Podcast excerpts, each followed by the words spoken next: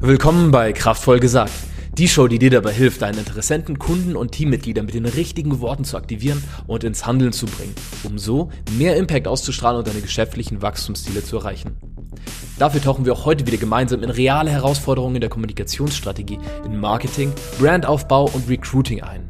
Hier decken wir auch konkrete, sofort anwendbare Lösungsschritte auf, damit du sie direkt umsetzen und Ergebnisse sehen kannst. Mein Name ist Max Lengsfeld und los geht's. Herzlich willkommen. Mein Gast heute ist the one and only Gesa Lischka. Gesa ist Inhaberin und Geschäftsführerin der 1996 gegründeten Kreativ- und Neurostrategieagentur Kochstraße im wunderschönen Hannover. Ich persönlich hatte die Freude, Gesa im Frühjahr 2018 bei einer Konferenz in Sofia kurz kennenzulernen. Und seitdem war sie auf noch viel, viel mehr Bühnen hier im deutschen Raum unterwegs zum Thema Neuromarketing, unter anderem bei TEDx und bei Gedankentanken. Unser Fokusthema ist heute Neuromarketing und die Rolle verschiedener Gehirnareale dabei, wie wir Entscheidungen treffen und natürlich, wie du als Zuhörer das für deine Kommunikationsstrategie einsetzen kannst. Herzlich willkommen, Gesa. Hallo. Ich habe äh, getreu deiner Vorträge äh, einen komischen Einstieg vorbereitet. Insofern brace yourself, aber ich glaube, du weißt, worum es geht. Und zwar drei verrückte Fakten über dich. Du bist einmal von einem, einem russischen Gangster entkommen. Richtig? Du hast zwei Punks in einem Kofferraum über einen Fluss geschmuggelt und du bist als Baby vom dritten Stock gefallen. Und du hast deinen TEDx-Vortrag 2021 genau damit begonnen. Kannst du uns kurz mitnehmen, was es damit auf sich hat, dass du mit solchen aus dem Nichts stammenden Fakten äh, einen Vortrag beginnst? Und vielleicht willst du eine dieser Geschichten erzählen. Alle wahr, vor allen Dingen, alle wahr, die Geschichten. Genau. Ähm, also ich habe damit angefangen, weil diese Fakten von der Norm abweichen. Das ist etwas, was man nicht erwartet, wenn man mich so sieht. Ich sehe relativ normal aus und normalerweise denkt man nicht, okay, solche Leute schmuggeln eigentlich keine Punks. Ähm, das heißt, alles, was von der Norm abweicht, sorgt für Aufmerksamkeit und das ist ja das, was ich am Anfang eines Vortrags gerne habe von den Leuten, die Aufmerksamkeit und äh, ja, solche Fakten helfen mir dann eben dabei. Kannst du uns mehr zu einer dieser Geschichten erzählen? ja, cool. Such dir, such dir gerne aus, welche. Ich kann dir auch noch eine, die, den schönen Hintergrund zu der Geschichte mit den zwei Punks erzählen. Okay, sehr gerne. Und zwar passierte das, als ich vor vielen, vielen Jahren meine Abschlussprüfung, ich habe vor vielen, vielen Jahren mal ursprünglich Werbekauffrau gelernt. Mhm habe meine Abschlussprüfung gemacht und habe gedacht, so, da ziehe ich mich ganz ordentlich an. Ich hatte, also ich sah wirklich ordentlich aus und meine beiden Kumpels, die waren Punks, die haben gedacht, die machen genau das Gegenteil. Also wir waren ein wirklich ein sehr konträres Team. Und ich hatte damals eine Mercedes Heckflosse äh, mit einem riesen Kofferraum. Und wir haben entschlossen, mhm. uns, äh, dass wir zur Feier des Tages fahren wir an die Ostsee. Und dabei mussten wir mit dem Auto auf eine so eine Minifähre, die über einen Fluss gefahren ist. Okay. Und dann haben wir gedacht, so, ah, Geld ist knapp und man musste pro Person bezahlen. Los, Jungs, ihr geht in den Kofferraum, die paar Mark sparen wir uns. So, ich äh, bin ja eigentlich eine grundehrliche Person und äh, mir sah man das sicherlich schon von weitem an. Also ich hatte einen hochroten Kopf und sah total konzentriert am Steuer meines Autos. Einmal stand da jemand neben mir, so ein kleinerer Italiener, ohne dass ich da jetzt wirklich Stereotype bedienen will, und sprach mich an. Na, schöne Frau, so ganz allein unterwegs hier im Auto und ich nur im Kopf gehabt, oh, Hilfe, ich betrüge gerade, Hilfe, Hilfe, ja. ich habe mich hm. gar nicht auf den konzentriert. So, die Fähre legte an ähm, und ich nur im Kopf, so jetzt schnell runter, die Jungs rauslassen, die kriegen vielleicht schon keine Luft mehr hinten im Kofferraum. Ähm, und ich habe nur zu ihm gesagt, tschüss, wir sehen uns vielleicht. so, dann bin ich also runtergefahren und habe direkt am Straßen... Äh, also direkt auf dem nächsten Parkplatz in so einem kleinen mhm. Waldstück angehalten und der Italiener dachte, super, man sieht sich nochmal, die Uschi fährt gleich auf den nächsten Parkplatz und stand erwartungsvoll neben mir, fuhr mir direkt hinterher und ich guckte den nur aus großen Augen an und sagte nur zu ihm, äh, Moment noch, weil ich nur an die Jungs im Kofferraum dachte. und bin zum Kofferraum gedacht, gegangen. Der dachte wahrscheinlich, ich hole da jetzt eine Decke raus und dann sprangen da diese beiden Punks aus dem Kofferraum raus. Der sagte nur so, äh, sehr lustig und fuhr von dann. Also der spricht so schnell keine Frauen mehr im Auto an.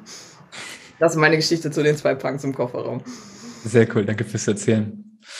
Ähm, gut, die anderen zwei Stories, die lassen wir für ein, für ein andermal mal im, im Realm of Mystery. Du hast es ja auch am Anfang deiner Vorträge erwähnt, weil diese aus dem Nichts stammenden Fakten, Pattern Interruptions, Dinge, die irgendwie Konflikt äh, bei uns, also wenn wir eine Sache sehen und erwarten und dann kommt eine andere, ein anderer Fakt, ein andere, Eindruck auf uns zu, dann sind, dann sind wir mit der Aufmerksamkeit da. Und im Marketing, in Unternehmenswachstum geht es ja sehr, sehr viel um die Aufmerksamkeit kontrollieren und in eine Richtung lenken, wo man da halt eine Botschaft für die entsprechende Person hat.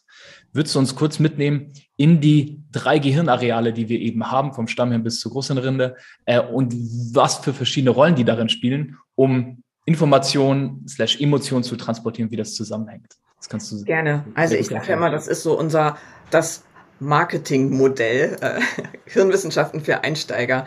Also unser Gehirn besteht ganz grob gesagt aus drei Ebenen, mhm. dem sogenannten Reptilienbrain, das Stammhirn, dem limbischen System und dem Neokortex. Im Reptilienbrain geht es immer nur um Annähern und Vermeiden. Also da sind so ganz klassisch diese Flucht- und Angriff-Reize äh, hinterlegt, also sehr instinktiv. Im limbischen System werden unsere Emotionen verarbeitet, also dort, wo wir Entscheidungen treffen, nämlich auf emotionaler Ebene. Und im Neokortex ähm, sind Sprache, abstraktes Denken und Logik angesiedelt. Mhm. Und wenn wir dafür sorgen wollen, dass eine Botschaft bei unseren Kunden ankommt, ist es essentiell, dass wir alle drei Ebenen im Gehirn bedienen. Also wir können keine auslassen, sonst ist die Botschaft verloren. Und wir müssen auf der Reptilienbrain-Ebene anfangen. Und das ist ein, eine Hürde, die viele Unternehmen nicht nehmen, weil sie versuchen, auf der Neokortex-Ebene anzufangen und erstmal mit guten logischen Argumenten reingehen. Und in Wirklichkeit müssen wir immer erst das Reptil zum Schnappen bringen, sonst können wir uns nämlich den Mund fusselig reden, da wird überhaupt nichts passieren, sonst bei unseren Kunden. Ich, ich finde äh, auch, ich glaube, das hast du in deinem TEDx oder in mehreren Vorträgen erwähnt, dass im Grunde, wenn, wenn wir nur Informationen haben und keine Information, äh, Emotion dahinter, dann können wir es vielleicht verstehen, aber dann entsteht keine Handlung. Und dass Emotion letztlich äh, quasi das, das Feuer reinbringt, dass eine Handlung entstehen kann. Zum Beispiel Algorithmen habe ich mal gelesen, ich, und ich meine, das hattest du auch in deinem Vortrag, aber ich könnte mich irren, dass ähm, das, das war nicht auf Algorithmen bezogen, es war auf Menschen bezogen, bei denen eine Gehirnverletzung oder Störung vorlag, wo nur noch, wo, wo kein Zugriff auf die Emotionen waren. Und man hat sich gedacht, ja, okay, die müssen ja großartige Entscheidungen treffen können. Aber letztlich, was sich dann ergeben hat, ist, dass sie einfach nur weiter und weiter und weiter verglichen haben zwischen verschiedenen Faktoren bei einer Entscheidung, aber nie letztlich den Sprung zur Entscheidung wagen konnten, ohne die, das emotionale Feuer dahinter. Genau, das war ein ein, also der berühmte Patient hieß Elliot und äh, das wurde damals von Antonio Damasio erforscht. Mhm. Und der hat im Grunde genommen herausgefunden, dass äh, bei Elliot war die Verbindung zwischen limbischen System und Neokortex ähm, gestört. Und limbisches System, wie gesagt, für Emotionen zuständig, Neokortex für Logik. Und äh, Antonio Damasio hat auch diesen entscheidenden Satz geprägt. Ohne Emotionen ist unser Verstand hilflos. Also wir brauchen Emotionen, um auf logischer Ebene Entscheidungen zu treffen. Wenn mhm. also jemand zu dir als nächstes sagt, du komm, lass uns mal so ganz sachlich eine rein rationale Entscheidung treffen, dann kannst du ihm in Zukunft sagen, äh, funktioniert nicht. Es geht gar nicht. Weil, Wir brauchen Emotionen, um Entscheidungen zu treffen. Sehr, sehr coole Einsicht äh, an der Stelle.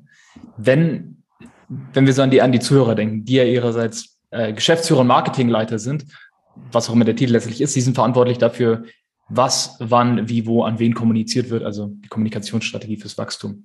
Ähm, und wir haben ja nicht immer Bilder, die wir zum Einsatz bringen können. Zum Beispiel in einer E-Mail, da sind wir mit Text unterwegs. Äh, in manchen Formaten, zum Beispiel, wenn man mit jemandem auf LinkedIn schreibt, dann ist man auch mit Text unterwegs. Äh, Bilder sind natürlich immer irgendwie irgendwo und ein Bild sagt mehr als tausend Worte. Du hast ein sehr cooles Beispiel auch wieder in einem deiner Vorträge, Träge, wo du einfach für eine halbe Sekunde ein Haus zeigst und dann im Nachhinein klar wird, warte mal, in dieser halben Sekunde war so viel Information, dass man eigentlich eine Seite damit füllen könnte mit der Beschreibung des Hauses, auch wenn man es nicht lange gesehen hat. Und du sagst dann eben, dass Worte, äh, dass Bilder nicht nur mehr oder schneller als Worte kommunizieren, sondern dass es bei Worten dann eben auch darum geht, Bilder zu malen für den Leser. Ähm, da wäre ich neugierig, wie setzt ihr das bei euch in der Neuromarketing-Praxis sozusagen um, wenn es nur um, wenn es um Wörter geht? Wie stellt ihr sicher, dass diese auch Bilder malen? Auch wenn es jetzt eine recht offene Frage ist. Also Erstmal sagen wir genau keine Vorstellung, keine Bestellung. Das ist ganz wichtig. Wir versuchen also sehr einfach ähm, Dinge zu beschreiben. Wir sprechen nicht von Sitzgelegenheiten, sondern von Stühlen. Ein Stuhl kann ich mir vorstellen, eine Sitzgelegenheit nicht. Erst wenn das Bild entsteht, dann reagiert unser Gehirn da auch so drauf, dass auch die sensorischen Areale dann tatsächlich anspringen und bei der Entscheidung unterstützen. Also das mhm. ist schon mal ganz wichtig. Wie stellen wir das sicher? Wir testen tatsächlich mit AI äh, Assoziationsnetzwerke im Sprachgebrauch und gucken sehr genau, welche Emotionslage da auch hinterliegt. Also wir können mittlerweile auf eine sehr gute Datenbasis zurückgreifen. Das sind mehrere Billionen von Daten, um sehen zu können, welche Wörter tatsächlich in welchem Kontext welche Emotionen auslösen. Also wie positiv hm. oder negativ sie besetzt sind. Ähm, mal so als kleines Beispiel, Experte ist zum Beispiel ein Begriff, der eher ein negatives Sentiment hervorruft. Also unbewusst mhm. eher negativ äh, konnotiert ist. Während sowas wie Coach oder Mentor, mag man gar nicht glauben, mhm. eher eine, ein positives Sentiment hat. Ja, spannend.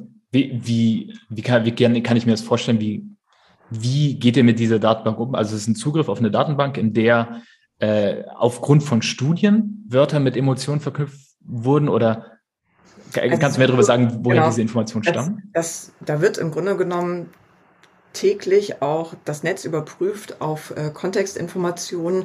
Ähm, und das ist halt eine riesengroße Datenbank, die sich da über die Zeit aufbaut sozusagen.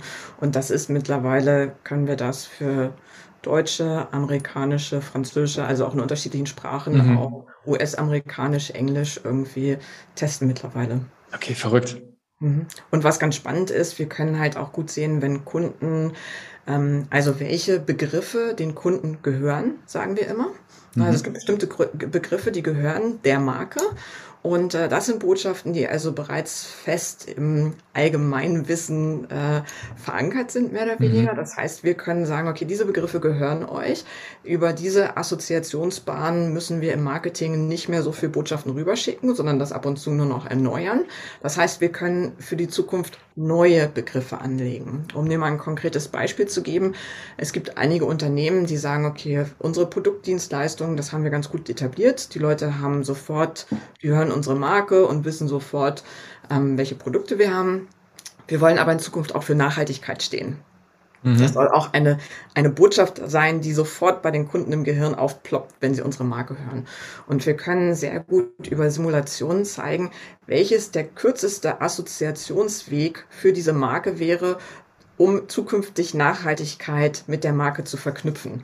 Also bei manchen Marken kann das über Innovation zum Beispiel gehen. Mhm. Dass wir sagen, okay, als nächstes müsst ihr euch ein bisschen das Feld Innovation erarbeiten und das nehmt ihr dann als Sprungbrett, um auf Nachhaltigkeit zu kommen. Mhm. Ähm, und bei anderen ähm, kann das eher Natur oder sowas sein. Und sowas können wir ganz gut abbilden. Spannend. Da, da, das, ist, das ist ja richtig wertvoll, wenn eine Firma sehen kann, welcher, weil viele versuchen, also mein, meine Wahrnehmung als Konsument oder als Beobachter des Marktes, einfach jetzt so ein Wort die ganze Zeit zu nutzen, nachhaltig, mhm. nachhaltig, nachhaltig, nachhaltig, machen ja viele. Aber mhm. wenn ihr einen Weg zeigen könnt, der dorthin führt, dann ist es ja äh, ja. sehr genial. gar nicht so dramatisch. Also man könnte jetzt glauben, okay, das ist, machen jetzt nur die großen Marken, so die Unilevers und die Tuis und so. Mhm. Ähm, nee, das machen wir auch durchaus mittlerweile für unsere ganzen mittelständischen Kunden. Gehört das zum Repertoire. Spannend. Und äh, Stichwort eine Brücke bauen in Köpfe, in den Köpfen der Menschen zu neuen Begriffen hin. Ähm, Im Marketing sagt man ja gerne, dass oder oder zumindest stelle ich mir im Copywriting häufig die Frage und, und sehe das auch bei anderen, was hält deine Kunden nachts schlaflos wach? Mhm. Ähm, weil, weil, weil jeder Mensch hat so seine Konflikte, seine Sorgen, seine Ängste oder seine Hoffnungen und das ist, was einen dann, mhm. wenn man mal nachts wach liegt, wirklich beschäftigt. Mhm. Die Frage ist allerdings, was für Recherche stellt man an, um dahin zu kommen? Und es gibt natürlich Sachen, wo man ein bisschen googeln kann, sich mit Foren auseinandersetzen kann, äh, Bestseller in einer bestimmten Branche oder auch die Amazon-Bewertungen für Bücher der Bestseller oder eben diese Bestsellerbücher in der Branche lesen kann. Ähm, wie geht ihr denn an die Recherche ran, wenn ihr darüber, wenn ihr rausfinden möchtet, wie tickt eine bestimmte Zielgruppe, zum Beispiel jemand kommt auf euch zu ähm, und es geht um neue Raumbeleuchtung was ja etwas vielleicht ganz Allgemeines ist, oder eine medizinische Sache, die ein ganz bestimmtes Problem angeht. Wie geht ihr an die Recherche ran? Also wir starten ähm, immer mit, also wir starten eigentlich mit einem sogenannten Neuro-Checkup, so nennt sich das bei uns, oder mhm. Neuro-Quick-Wins, dass wir uns die Situation angucken und auf Studien, auf Basis von Studienlage und unseren Erfahrungen oftmals schon sehr viele Hypothesen aufstellen können und sagen können, okay, wir vermuten da und da und da und da könnte, könnten Angriffspunkte sein. Mhm. Ähm, Im nächsten Schritt ähm, gehen wir dann in eine sogenannte implizite Analyse und zwar basiert das auf der äh, auf dem Wissen, dass unsere wahren Verhaltenstreiber unsere unbewussten Motive sind. Also wenn du dir zum Beispiel nachts nicht schlafen kannst, weil du dir um irgendwas Sorgen machst, ähm, dann können da unterschiedliche unbewusste Motive dahinter sein. Es könnte sein, dass du dich nicht sicher fühlst oder auch, dass du dich in deinem Status bedroht fühlst. Ne? Also so unterschiedliche unbewusste Motive, die dahinter mhm. liegen könnten. Und diese unbewussten Motive sind die wahren Verhaltenstreiber. Also die treiben dich noch eine Ecke stärker als der Pain, den du vielleicht konkret benennen kannst. So, das heißt, wir finden in einer impliziten Analyse, und das ist relativ einfach auch wieder, ähm, da haben wir Tools für, finden wir erstmal heraus, was sind denn die unbewussten Motive unserer Kundensegmente. Mhm. Das kann also von Zielgruppe zu Zielgruppe ein bisschen unterschiedlich sein. So, und wenn wir die wissen, dann können wir gezielt darauf Texte schreiben, Farben, Formen, Designs etc. entwickeln, die tatsächlich auch schon auf dieser unbewussten Ebene wirken. So, und wenn wir diese unbewussten Motive raus haben, dann können wir auch sehr gut wieder gemeinsam mit dem Kunden, ich meine, die kennen ihre Zielgruppe dann ja auch ganz gut, in die konkrete Ausformulierung der Pains gehen. Das ist dann allerdings schon wieder etwas, äh, um jetzt nochmal auf das Modell vom Anfang zurückzukommen, was auf Neokortex-Höhe funktioniert. Also auf Informationsebene dann. Ganz genau. Diese unbewussten Motive sind Reptilienbrain-Ebene. Das heißt, da hole ich die Leute schon auf dieser Ebene ab. Also äh, habe gleich noch eine Frage zur impliziten Analyse. Ähm, aber du hattest es gerade angesprochen, ich wollte nur die Zuhörer darauf hinweisen, äh, weil du meintest, dann kann man im Nachgang dann das Logo etc., nicht nur die Texte auf, auf eben ja. diese Analyseergebnisse äh, abstimmen. Und in deinem Vortrag bei Gedankentanken, wenn ich mich nicht irre, da zeigst du so ein Beispiel, wie ihr das bei einem Reisebüro genau. äh, durchgeführt habt und wie halt eine andere Farbe, glaube ich, und äh, eckigere Konturen an manchen runder, Stellen. Ja, runder. Rundere Konturen ja. äh, zur anderen Wahrnehmung geführt haben. Ähm, hast, du hast aber diese implizite Analyse angesprochen, mit der ihr dann rausfindet, was so quasi unter der Oberfläche bei Leuten am Brodeln ist. Genau. Dort, dort ist äh, auch in dem Vortrag wieder ähm, ein Thermometer aufgemalt quasi und was drunter ist, äh, ja. das ist, was man eben noch nicht merkt, das sind eben Emotionen und was man dann eben merkt, wo man dann sagen kann, ich bin wütend, ich habe Angst oder was auch genau. immer, das sind Gefühle. Mhm was geschieht in dieser impliziten Analyse? Kannst du uns da ein paar Insights geben, die jetzt jemand zum Beispiel in mittelständischen Unternehmen oder, oder Einzelunternehmer für sich ein, einsetzen könnte, wenn er dran gehen möchte? Hey, wie lerne ich diese Sachen unter der Oberfläche bei Leuten kennen, die genau. sie jetzt nicht aussprechen? Also das funktioniert über einen sogenannten Implicit Association Test. Das ist eine Methodik, die schon seit den 50er Jahren eingesetzt wird. Also das ist jetzt gar nichts ganz Neues. Ähm, wurde damals, ich glaube, von der ach, entweder Harvard oder Stanford, ich bringe die mal durcheinander, wurde mhm. das entwickelt, um herauszufinden, wie stark Menschen immer noch rassistisch denken eigentlich. Weil das ja eine Frage ist, ne, wenn man die Leute offen auf der Straße fragen würde, würden alle sagen, nein, ich nicht. Mhm. Ich mache immer gern mit äh, unseren Kunden den sogenannten Macho-Test, also wie stark äh, wir noch glauben, dass Frauen eigentlich hinter den Herd gehören und Männer diejenigen, diejenigen sind, die Karriere machen. Und ähm, jetzt mal ein lustiger Insight am Rande. Ich ne, bin ja Geschäftsführerin hier mit in dieser Firma und arbeite den ganzen Tag, ähm, habe drei Kinder, die ich bewerkstellige. Man sollte jetzt doch meinen, dass ich eigentlich total emanzipiert bin und, äh, und ja, so empfinde ich mich auch, aber auf der unbewussten Ebene bin ich total macho. Und das merke ich auch an meinen eigenen Verhaltensweisen, ähm, dass ich, wenn zum Beispiel ein Elternabend ansteht, sonnenklar, dass ich dahin gehe, dass das meine Aufgabe ist. Mhm. Und äh, diese unbewussten Sachen sind eben stark verhaltenstreibend nach wie vor. Und äh, wir merken da jetzt auf dieser, ich nenne es immer Macho-Ebene, ne? also auch Frauen können noch sehr macho sein, äh, auch wenn sie nach außen was ganz anderes darstellen und leben. So, wie sieht das aus? Wie macht man so einen Test? Mhm. Ganz konkret, das ist eine Methodik, die man am Rechner durchführen kann. Wir messen da ähm, Reaktionszeiten im Millisekundenbereich. Mhm. Also im Grunde genommen messen wir Assoziationsnetzwerke durch, ne? also wie schnell deine Assoziationen zu bestimmten Bereichen sind, weil wir wissen, je schneller eine Assoziation ist, desto stärker ist sie verfestigt und desto stärker treibt sie auch dein Handeln an. Mhm. Also relativ einfach, eine ganz schlichte Methodik, die wir da einsetzen. Alles, was wir dazu brauchen, sind entweder die E-Mail-Adressen von den Kunden oder wir arbeiten halt über ein externes Marktforschungspanel. Das heißt, ihr würdet dann mit äh, Probanden zusammenarbeiten, die in die Zielgruppe fallen und dann werden mit den Tests, Tests gemacht, wo sie halt ein Bild oder ein Text oder äh, etwas gezeigt genau. bekommen und dann wird ihre Reaktion darauf neurologisch gemessen. Genau, wo sie am Rechner, also wir rechnen, äh, mhm. wo sie am Rechner selber agieren können. Deswegen sind das relativ leichte also schnelle Tests, die wir durchführen müssen, weil wir jetzt, wir müssen keine ähm, Probanden in ein Labor holen oder sowas oder in FMRT schieben. Ne? Die kriegen einfach nur eine E-Mail von uns und äh, mhm. im, im Grunde genommen fühlt sich das für die an, als ob die an einer ganz normalen Umfrage teilnehmen würden. Nur was im Hintergrund läuft, ist halt was anderes als bei einer klassischen Umfrage. Okay, da wird dann quasi auch maschinell gemessen anhand der Reaktionszeit, wie die Person zur Entscheidung kommt, nicht nur was die letztliche Entscheidung ist. Ganz genau. Mhm. Okay, sehr, sehr spannender äh, Insight. Vielen Dank dafür.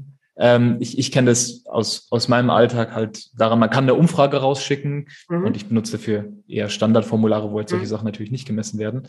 Ähm, im, im, Vergleich dazu kriege ich bessere Daten, finde ich, wenn ich mit den Leuten telefoniere, weil dann können sie immer noch sagen, mhm. das Programm hat mir gefallen oder das, das hat mich gestört, aber ich kann dann immerhin, wenn ich darauf achte, raushören, meint die Person das? Oder nicht. Und ich nehme an, dass also sowas machen wir zum Beispiel mittlerweile auch über eine, also über AI, dass wir auch offene Fragen stellen und die Leute antworten lassen. Mensch, beschreib doch mal, wie du zum Beispiel zu Hundefutter stehst oder wie du Hundefutter einkaufst oder erzähl uns mal ein bisschen was über dich selber und lassen die Texte schreiben oder auch in einem Video einfach Antworten geben. Mhm. Und wir lesen dann die Begriffe aus, die sie benutzen, die Sprache aus, die sie benutzen. Das passiert mittlerweile alles automatisch und auch da können wir sofort Sentiment auslesen, also wie ist die ähm, emotionale Lage, welche Begriffe sind positiv, welche sind negativ äh, und können sie über ihre mhm. eigene Aussage in Zielgruppen clustern. Das heißt, wir befragen eine Gruppe von Menschen zu ihrer Einstellung, ich sag jetzt mal, äh, wie sie Hundefutter einkaufen und können hinterher ziemlich genau sagen, okay, es gibt insgesamt also zum Beispiel vier unterschiedliche Kategorien von Hundefutter-Einkäufern, weil die ganz anders reden. Mhm mit unterschiedlichen Zielen auch. Und das läuft alles automatisch mittlerweile. Okay, spannend. Ihr macht da ja auch viel äh, oder einiges, ich weiß jetzt nicht zu welchem Ausmaß, mit der Uni Bonn, mit der Geburtsstadt und Hannover. Insofern Hannover, genau. äh, ja, sehr passend. Dass Mittlerweile auch sehr viel international. Also das ist, ja? unsere Szene ist jetzt ja nicht so groß und ähm, ja, wir arbeiten halt mit den Leuten, die coole Sachen können. Eine spannende Sache, und ich weiß nicht, inwiefern das jetzt in Neuromarketing spezifisch fällt, aber ich habe letztens einen Artikel drüber gelesen über Limbic Types. Wird mhm. dir sicherlich was sagen. Mhm. Und wie die Assoziation von Marken mit bestimmten anderen Marken, zum Beispiel äh, die Entscheidung von, vom FC Bayern, ich wohne bei München, insofern äh, liegt es nahe, FC Bayern, ro äh, rote Trikots, rote Arena, rot ist so die Farbe mhm. dessen und äh, wie die verschiedene Partnerschaft, ob es jetzt mit BMW oder Audi oder Mercedes oder so wäre, die Wahrnehmung A der Automarke und B äh, des Fußballvereins beeinflussen würde. Mhm.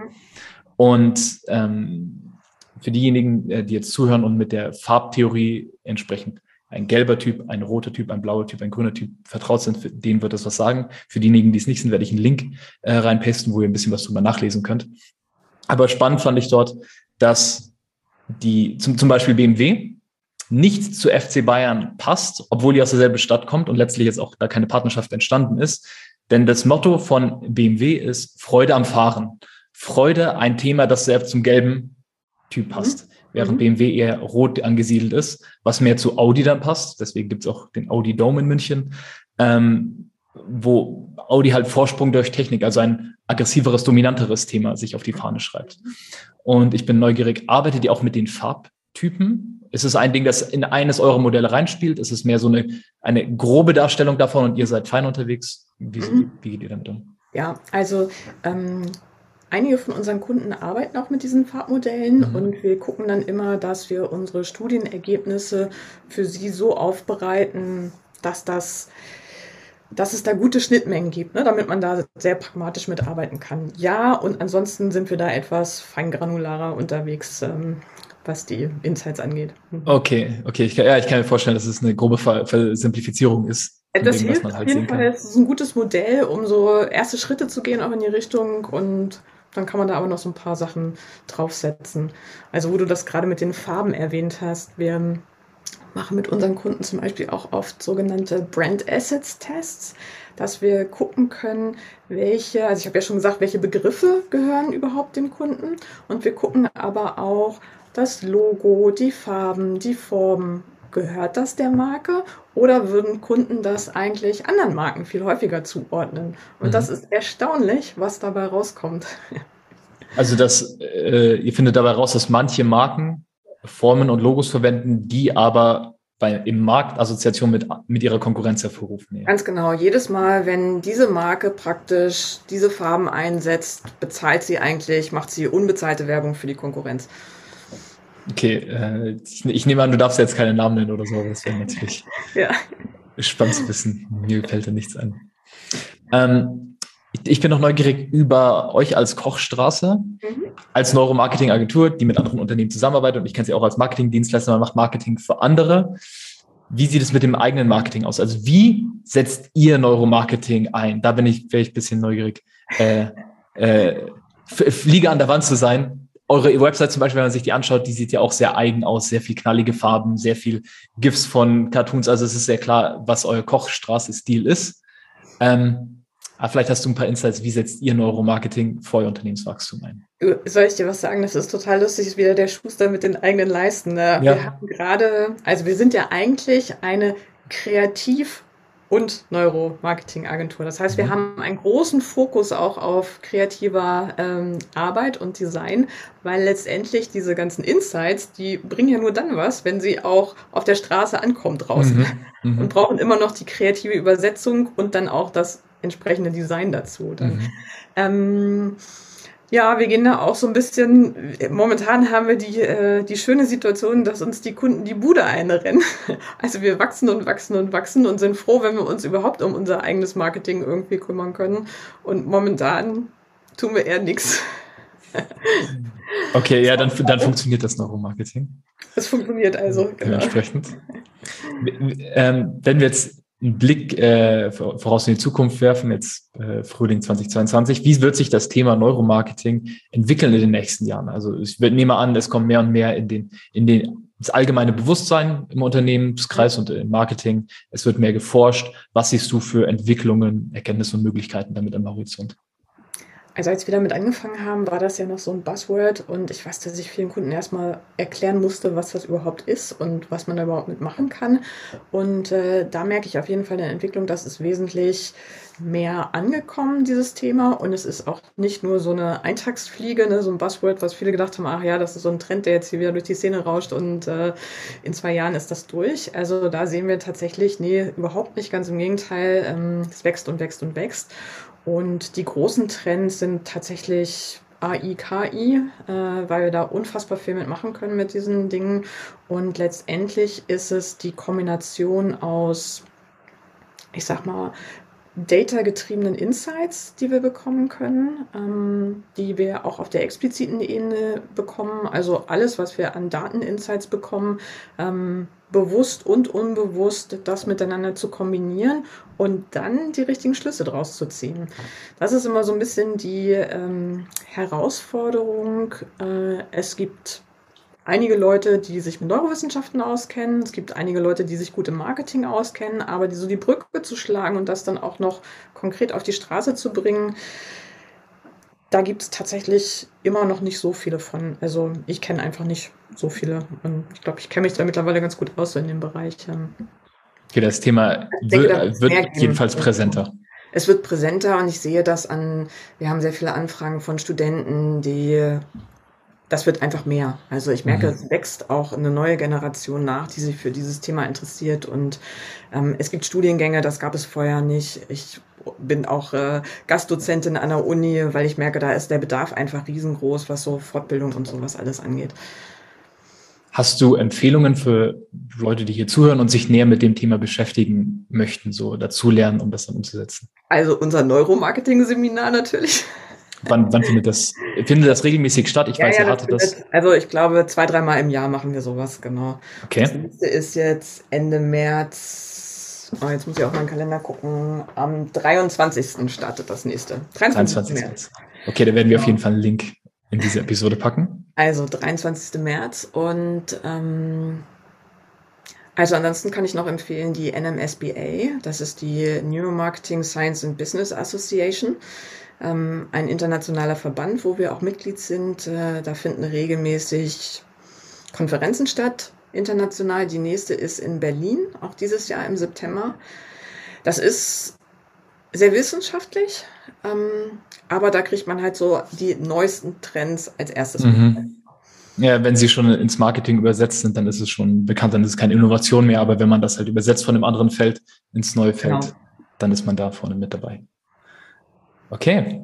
Gesa, ich fand es sehr faszinierend. Vielen Dank für deine Zeit. Gerne. Bis zum nächsten Mal. Gerne, Dankeschön. Tschüss.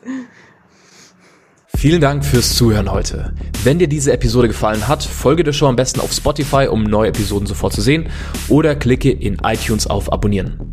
Für mehr Informationen zu dieser und weiteren Episoden, inklusive Links aus der heutigen Show, gehe auf maxlengsfeld.org slash podcast. Längsfeld mit AE.